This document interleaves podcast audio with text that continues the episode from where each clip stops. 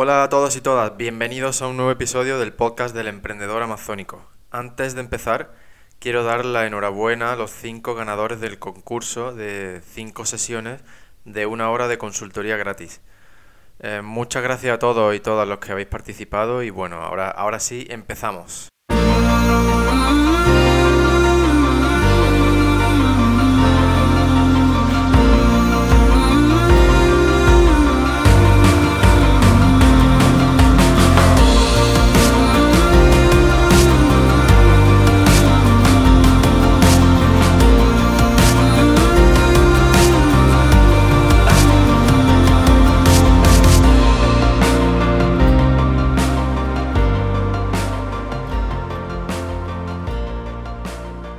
Bien, pues hoy abrimos eh, el episodio número 17 con una nueva, eh, una nueva entrega de la sección ¿Qué hay de nuevo, Jeff?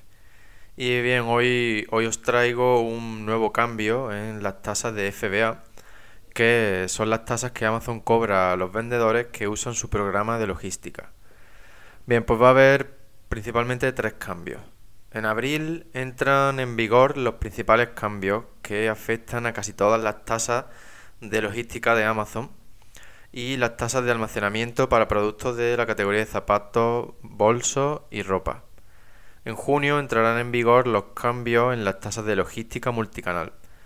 Este tipo de logística hace referencia a aquellas ventas que no tienen lugar en la plataforma de Amazon, pero de las que Amazon sí se encarga de la logística. Por ejemplo, si tienes tus productos almacenados en Amazon y también vendes esos productos a través de tu propia web, tú puedes eh, em, llevar a cabo todas esas ventas a través de tu página web, pero decirle a Amazon que se encargue de enviar ese producto a tus clientes, así como de recibirlo en caso de devolución. Otra cosa que también va a hacer Amazon es la eliminación de la tasa de, em, por almacenamiento de largo periodo para productos que han estado almacenados de 6 a 12 meses. Es decir, hasta ahora Amazon te cobraba mm, por productos que estaban mucho tiempo en sus almacenes. Y tenía dos tramos, desde 6 a 12 meses y más de 12 meses. Bueno, pues eso que os contaba antes es la logística multicanal. Cuando tú vendes tus productos a través de tu propia web o de una web que tú controlas o de un canal que tú controlas, puede ser eh, Facebook o puede ser a través de mm, vendiéndole a tu vecino, pero luego es Amazon quien se encarga de realizar ese envío, ¿no? Pues bien, los cambios en las tasas de este tipo de logística entrarán en vigor en junio. Luego en agosto eh, llegarán los cambios en las tasas de almacenamiento para todos aquellos productos que no sean ropa, calzado o bolso. Os he dejado los enlaces a todos estos cambios en la página del episodio de hoy en la web del emprendedor amazónico. Bueno, ahora os voy a dar mis conclusiones, que supongo que es lo que os resultará más útil, ya que la información que os he dado hasta ahora mm, podéis encontrarla en la, en la, propia web de Amazon y en los enlaces que, os voy a dejar. Y bueno, en general las tasas se mantienen o se incrementan, pero los mayores incrementos eh, se ven en los envíos a través del programa EFN, que significa European Fulfillment Network. ¿Y esto qué es? ¿Esto del, FN, del EFN qué es? Pues esto hace referencia a los envíos intraeuropeos. Por ejemplo, si tienes tu producto almacenado en Reino Unido y tienes una venta en Alemania, tu producto se envía desde Reino Unido y Amazon te aplica la tarifa EFN.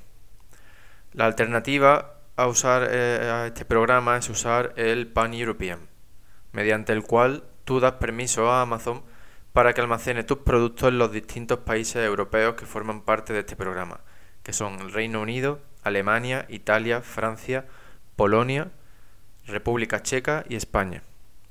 Esto implica que tienes que registrarte en el, en el IVA de cada uno de estos países. Y bueno, os podéis hacer una idea de los costes que esto implica, ¿no?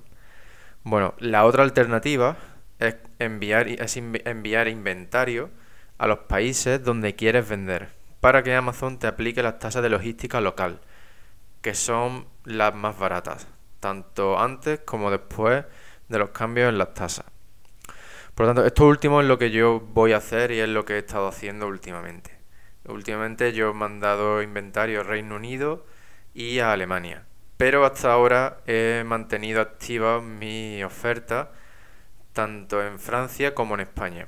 En Italia la desactivé para evitar entrar en el programa del Pan European, que como te he dicho, te obliga a, o sea, te obliga a registrarte en IVA en prácticamente todos los países que forman parte de la red logística europea de Amazon.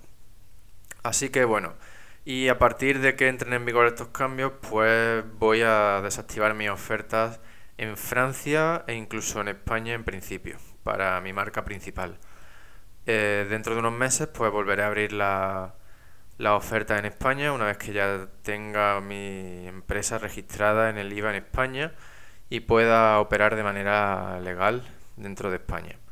Hasta ahora no ha sido necesario porque he estado usando el, programa EFN de Amazon, de manera que el inventario se enviaba desde Reino Unido o Alemania. Así que bueno, mi opinión es que este cambio en las tasas es un intento de Amazon mm, por forzar a la gente a usar su programa del Pan European y así obligar a los vendedores a registrarse en IVA, y lo cual pues mantiene a las haciendas europeas contentas, que es lo que quiere Amazon, poder seguir operando libremente sin que los gestores y los gobiernos le den mucha morcilla, ¿no? Y bueno, eh, esto es en Europa. Luego en Estados Unidos, pues también hay cambios en las tasas de FBA. Y estos, estos entran en vigor ahora en febrero, la mayoría. Y son, pues en general, mm, no hay sin cambios para productos pequeños y eh, no peligrosos y un aumento para el resto. Eh, además, Amazon bajará las tasas de los consumibles que usen su programa de Subscribe and Save. No sé si conoces este programa, pero básicamente pues es lo que significa. Te suscribes y ahorras. Por ejemplo, pues te suscribes a que cada mes te envíen un paquete de rollos de papel higiénico. Y con eso pues ahorras un 5 o un 10 o un 15% creo que es lo máximo que, ofrecen. Ya pues dependiendo de tu volumen, de los productos, etcétera, ¿no? Bueno, también Amazon en Estados Unidos va a modificar las tasas por almacenamiento que van a subir para productos peligrosos y también Amazon va a bajar el porcentaje de su comisión por venta para algunas categorías. Eh, mis conclusiones respecto a los cambios de las tasas en Estados Unidos. Pues Amazon quiere favorecer un cierto tipo de productos, que son los, los consumibles y los productos pequeñitos, que le reportan ingresos recurrentes y con pocos problemas. Por eso esta bajada de, de tasa para facilitar la llegada de vendedores y de marcas de estos productos a a su plataforma. Como conclusiones generales, pues a primera vista mm, todo cambio en las reglas del juego se puede considerar como un motivo ¿no? para no perseguir esta oportunidad, mm, como una excusa, ¿no? Pero yo sinceramente pienso que sería un grave error. Recuerda que, no sé, por lo menos lo que yo intento transmitirte aquí es que esto es un juego a largo plazo y no al corto plazo. Y que bueno, Amazon es solo una plataforma de lanzamiento. Por lo tanto, tienes que verlo como tal. ¿Van a seguir cambiando algunas reglas? Por supuesto. Van, lo van a seguir haciendo, vaya. Y pues ya está, simplemente una variable que tú no, que tú no puedes controlar. Asúmelo y centra tu esfuerzo y tu energía en aquello que puedas controlar, pero no uses esto como una excusa para no seguir adelante con tus planes de crear tu marca y de usar Amazon. Si no te gusta Amazon, bueno, pues simplemente aplica lo que puedas de lo que te cuento aquí para otras plataformas. Mm, como ya he ido contando, yo he elegido Amazon porque es la web, es la plataforma de venta online con mayor tráfico del mundo. Por lo tanto, tiene todo el sentido eh, empezar a ofrecer nuestros productos en esta plataforma. Pero si no te gusta por el motivo que sea, puedes elegir cualquier otra. Que los principios básicos de lo que yo te cuento aquí aplican perfectamente a cualquier otra plataforma. Bueno, con esto ya quiero cerrar esta sección inicial de que de nuevo Jeff y ahora paso a hablaros sobre mis marcas privadas. Hoy voy a empezar hablando sobre esta nueva marca, esta marca que estoy creando para validar el modelo Cashflow sin creación de audiencia ninguna y quiero deciros pues que he recibido 500 mm, unidades del primer pedido y quiero decirte también que además del tiempo del envío, que fueron cuatro días, esto vino en avión, fue muy rápido, pero mm, he tardado siete días más en recibir la mercancía debido a los trámites de aduana. Por lo tanto, es importante que tengas en cuenta siempre unos días adicionales para mm, incluir estos trámites de aduana, toda esta gestión, y bueno, pues es importante que tengas estos días en cuenta dentro de tu planificación, ¿no? Déjame, quiero recordarte también que yo empecé con esta marca eh, a finales de octubre del año pasado. Empecé a, a investigar el mercado, a buscar proveedores, etcétera. Es decir, empecé a hacer lo que te he ido contando aquí en el podcast desde el episodio 1. Pues bien, empecé con eso en octubre, a finales de octubre del año pasado y a pesar de lo relajado que estoy yendo con esta marca, porque tengo otras cosas que hacer, también importantes, ya te dije, estoy creando esta marca, pues por un lado para cubrir mis objetivos financieros para el 2019 y por otro también para validar este, este modelo de negocio y poder crear un caso de estudio que puedo compartir con vosotros para que así vosotros pues podáis eh, aplicarlo o no, pero bueno, que tengáis esa información a vuestra disposición. Bueno, pues dicho esto, ya os digo, estoy yendo muy relajado, pero aún así, en menos de cuatro meses voy a estar vendiendo. Te lo repito, en menos de cuatro meses, desde, desde cero idea hasta primeras ventas, menos de cuatro meses. Y es algo que tú también puedes hacerlo. Lo único que tienes que hacer es seguir, seguir los pasos y los episodios que, que cada semana, cada dos semanas voy publicando en la web del emprendedor amazónico. Y bueno, pues ¿qué, más necesito ahora mismo? Cajas individuales. Estoy buscando proveedores europeos porque China está de vacaciones hasta marzo y no me ha quedado más remedio. Pero bueno, tengo prácticamente uno cerrado y además muy cerquita. El precio por unidad es más alto de lo que obtenía en China, pero como el envío viene incluido, pues al final me va a salir prácticamente igual. Así que por ahí perfecto. También necesito por otro lado las pegatinas con los códigos de barra, que bueno, en mi caso lo que voy a hacer es incluirlo en el diseño del empaquetado de la caja para que vengan impresos. Pero aún así voy a aprovechar para contarte eh, por qué son importantes los códigos de barra. Un código de barra no es solo importante porque identifica tu producto y, da, y le da una imagen seria y profesional, ¿no? Pero es que además estos códigos de barras que llevan los productos son identificadores globales. Es un número, un numerito asociado a un producto y que permite diferenciarlo del resto de productos que se venden a nivel mundial. Pero es que además, si tu producto no tiene este código, no tiene este número asociado, Amazon no te deja añadirlo a su catálogo. Por lo tanto, esto, esto es obligatorio, es algo que tienes que hacer. Hay distintos tipos de estos códigos, aunque los más usados son el UPC y el EAN. Y bueno, estos códigos se compran. Eh, existe un sitio oficial que se llama gs1.org que los vende. Como te puedes imaginar, pues a través de este sitio eh, los códigos son bastante caros. Sin embargo, hay, hay otras webs que compran miles y miles de códigos por paquete y que luego los revenden, por lo que sale mucho más barato. El principal problema con los códigos de barra es su reventa descontrolada, ya que esto puede, puede dar lugar a que un mismo código sea vendido a distintas personas o empresas.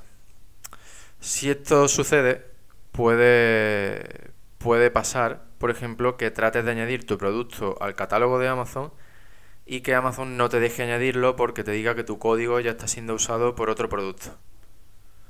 Por eso, para comprar códigos, yo siempre he usado speedybarcodes.com. Se deletrea S-P-E-E-D-Y-B-A-R-C-O-D-E-S.com. Te dejo el enlace en la página del, del episodio de hoy, en la web del emprendedoramazónico.com, para que puedas comprobarlo tú, ¿no? Pues bueno, para que puedas comprobar tú esta, esta web. Y a mí lo que me gusta de Speedy Barcodes es que con cada compra de códigos que haces, te entregan un certificado de propiedad de los códigos que compras. De manera que así mm, tienes una garantía adicional de que esos códigos no van a ser vendidos a, otro, a otras empresas, a otros individuos. Es decir, que tú eres el único que tiene acceso a esos códigos de barra, a esos números y que por lo tanto se, únicamente van a estar asignados a aquellos productos en los que tú lo uses. Y bueno, yo he estado usando Speedy Barcodes eh, desde que empecé a vender mis propios productos en Amazon eh, hace ya unos cuantos años y no he tenido ningún problema. Y bueno, además de ya pues además de las pegatinas, como te estaba contando, que yo lo voy a añadir al diseño del empaquetado para no tener que poner las pegatinas. Pues además de esto tengo que hacer las fotos del producto, para lo cual primero pues necesito el empaquetado y tengo que escribir el listing del producto. Bien, pues esto es principalmente lo que me queda por hacer con esta marca del modelo Cashflow para empezar a, a vender. Ya tengo una lista con las primeras personas que me van a dejar una opinión sobre este producto, que como ya os conté es, digamos, em, la principal estrategia que voy a seguir para no crear audiencia pero sí conseguir una atracción de ventas iniciales, ¿no? Y bueno, hasta aquí con esta marca del modelo Cashflow. Y respecto a mi marca privada, el emprendedor amazónico SL, como ya os conté, eh, estuvimos en una feria de proveedores. Este ha sido nuestro segundo año. Y esta vez teníamos menos tiempo, pero había más fabricantes que el año pasado. Aunque con una buena organización hemos sido capaces de, de visitarlos a todos y de conocerlo a todos. Además, eh, ha sido una experiencia en la que hemos aprendido muchísimo sobre nuestra industria, no solo hablando con los fabricantes, sino también a través de, nuestra investigación previa. Es fundamental que investigues los materiales, las técnicas, etc. Eh, cuando hablas con los fabricantes, ellos, ellos rápidamente se dan cuenta de si sabes de qué va el tema o no. Y en función de cómo vean que tú entiendes cómo funciona esa industria, te engañarán más o te engañarán menos. Pero si se dan cuenta de que no tienen ni idea, la mayoría te dirá lo que quiere oír. Y porque ellos lo, su objetivo principal es venderte. Al menos la mayoría de proveedores su objetivo principal es venderte. No le, no le importa más allá de eso. Y aunque suene triste, es la realidad. Por lo tanto, tú tienes que hacer tus deberes y aprender lo máximo posible. Otro aspecto fundamental que me ha quedado bastante claro tras la feria es la necesidad de diferenciarte. Tienes, tienes que ofrecer un producto distinto a tus competidores, porque si no, estás destinado al fracaso. De verdad, créeme, en este mundo global y con esto de Internet, eh, es, es, muy fácil empezar a vender en internet y es muy y lo, casi todo el mundo tiende a lo más sencillo que es vender lo que ya te está ofreciendo el fabricante sin dedicarle nada más. Lo hay que son muy buenos creando comunidades y creando audiencia y aprovechan esa habilidad para vender un producto que no tiene apenas diferenciación. Pero si tú no tienes esa super habilidad, eh, tienes que diferenciarte además de aprender a crear audiencia, tienes que diferenciarte y aprender pues cómo modificar tu producto para solventar sus problemas, sus deficiencias, etcétera. Por eso dedica mucho tiempo a tu investigación de mercado y a la fase de búsqueda de productos. No puedo hacer más hincapié en esto. Dedica mucho tiempo, todo el tiempo que necesites a la fase inicial de investigación de mercado y de búsqueda de productos, porque es crítico. Es muy, muy importante que no corras durante esa fase, para que así puedas em, crear, puedas desarrollar productos que sean diferentes de lo que ya existe en el mercado. Y bien, pues ahora nosotros tras la feria nos toca materializar esas buenas sensaciones con las que hemos vuelto. Esto se traduce en contactar a todos los proveedores con los que hemos intercambiado tarjetas y conseguir muestras de sus productos. Pues para ver si finalmente sí que podemos trabajar con ellos o simplemente se queda todo en palabras. Por otro lado, estoy contactando con negocios locales para venderles mi producto principal. Es la primera vez que voy a tratar de vender mi producto de esta forma. De mi producto, cuando digo mi producto me refiero al producto principal de esta marca privada. Bien, pues el motivo mm, de que quiera hacer esto es que una de las dimensiones de, de mi producto es diferente de la habitual. Es decir, pues si por ejemplo este producto medía en uno de sus lados 50 centímetros, pues esta nueva versión mide 48. Es muy cercano, pero no es exactamente el mismo. Por lo tanto, no quiero usar el, mismo listing de Amazon del producto habitual, porque quiero evitarme problemas con los clientes y por otro lado no quiero crear un, un nuevo listing para evitar confusión, porque ya te digo, es que todo, exactamente todo es igual, salvo estos 2-3 centímetros de diferencia en una de las dimensiones. Bueno, puede Puede que te estés preguntando que por qué he decidido vender este producto si es tan parecido al, que he venido vendiendo durante tantos años sin ser igual. Y bueno, la verdad es que sería una, buena, una gran pregunta. Y la realidad es que yo al principio pensaba venderlo en Amazon, usando el mismo listing de mi producto habitual. Pero luego decidí que no quería hacer eso por los motivos que te he comentado. No quería ni generar confusión, ni, generar problemas con los clientes en Amazon. Además, que eso luego pues, podría afectar negativamente a la imagen de la marca.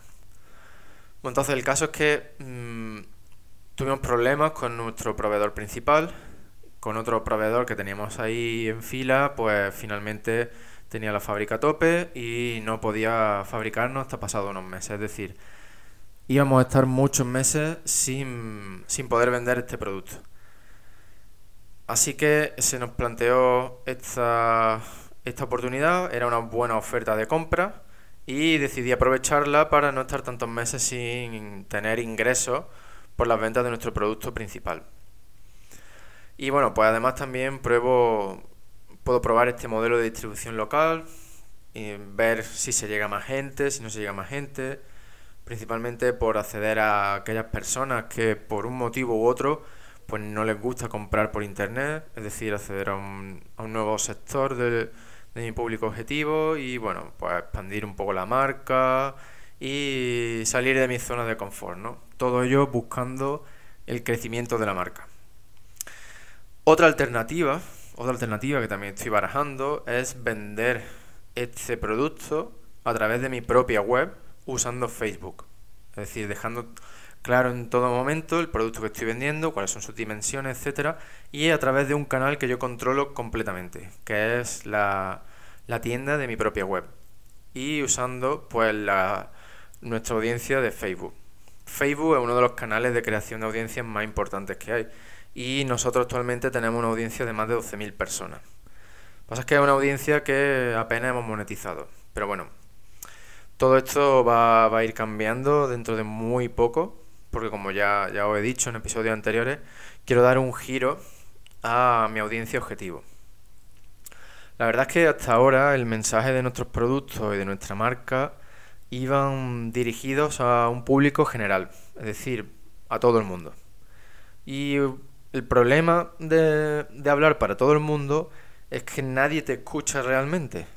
Entonces, pues bueno, a pesar de nosotros, a pesar de no tener un mensaje ultra dirigido, como teníamos un producto con muy, como tenemos un producto, tenemos distintos productos con buen diseño y además nuestros productos son únicos, pues gracias a eso sí que hemos podido destacar sobre nuestros competidores sin necesidad de bajar los precios. Pero a pesar de ello, yo te recomiendo que desde el principio trates de hacer lo que nosotros vamos a hacer ahora. Y es que selecciones a un público objetivo de entre todos los que puedes servir con tus productos. Eh, y que centres todas tus comunicaciones en ese público objetivo. Entonces, este público objetivo tiene que ser el que tú creas que más necesita tu producto, el que tú creas que, que más ganas tiene de comprar tu producto. Así, mm, tu objetivo es servirles lo mejor que puedas con tu producto, perdón, eh, a este público objetivo. Y ellos actuarán como tus embajadores porque tienen tantas ganas, le ayuda tanto eh, ese producto, le, le, mejora tanto su vida o su experiencia, o etcétera, que ellos mismos actuarán como los embajadores de tu marca y de tus productos. Por lo que el público general llegará después atraído por el éxito y por las buenas opiniones de tu público objetivo, de estos embajadores de los que estamos hablando. Y bueno, yo he experimentado esto con mi marca y por eso ahora voy a centrarme en ello, en ese en el que creo que es mi público principal, para así dar un paso más con mi marca y crecer centrándome en aquellas personas que yo creo que más necesitan mi producto y que más dispuestas están a comprarlo. Bueno, emprendedores, pues con esto ya mm, terminamos el episodio de hoy. He, querido, hoy he querido transmitirte información que espero que encuentres útil a través de mi propia experiencia con mis marcas. Podría seguir hablando mm, durante días y cubrir la sección sobre desarrollo de negocio. Pero no he querido extenderme más, no he querido hacer este episodio más largo. Claro que bueno, por otro lado, ya sabes que hago todo esto por ti, por lo que si prefieres episodios más largos, pero que incluyan la parte de desarrollo de negocios, dímelo por favor en los comentarios de la página de este episodio en la web del emprendedor amazónico. Además, por favor, déjame recordarte que tienes todo mi apoyo incondicional y sin importar en qué fase estés. Que si tienes cualquier duda, simplemente tienes que mandármela a preguntas.podcast@elemprendedoramazónico.com. Además, si quieres tener una consulta gratuita conmigo, solo tienes que suscribirte a nuestra comunidad de emprendedores a través de la web del emprendedor amazónico. La verdad es que no sé hasta cuándo voy a poder eh, mantener este bonus para los nuevos miembros de la comunidad porque cada vez se unen más personas y mi agenda ya se está llenando. Así que te recomiendo que te des prisa en apuntarte, en suscribirte a nuestra comunidad de emprendedores. Además, bueno, antes de irme, quiero pedirte, por favor, que compartas el podcast con todos tus amigos y familiares y que te suscribas en iTunes, Spotify, YouTube o cualquier otra plataforma que uses para que no te pierdas nada de todo lo que tengo para este año 2019. Bueno, emprendedores amazónicos, no dejéis de soñar, pero no paréis de actuar. Muchas gracias por escucharme un día más y nos vemos en el próximo episodio.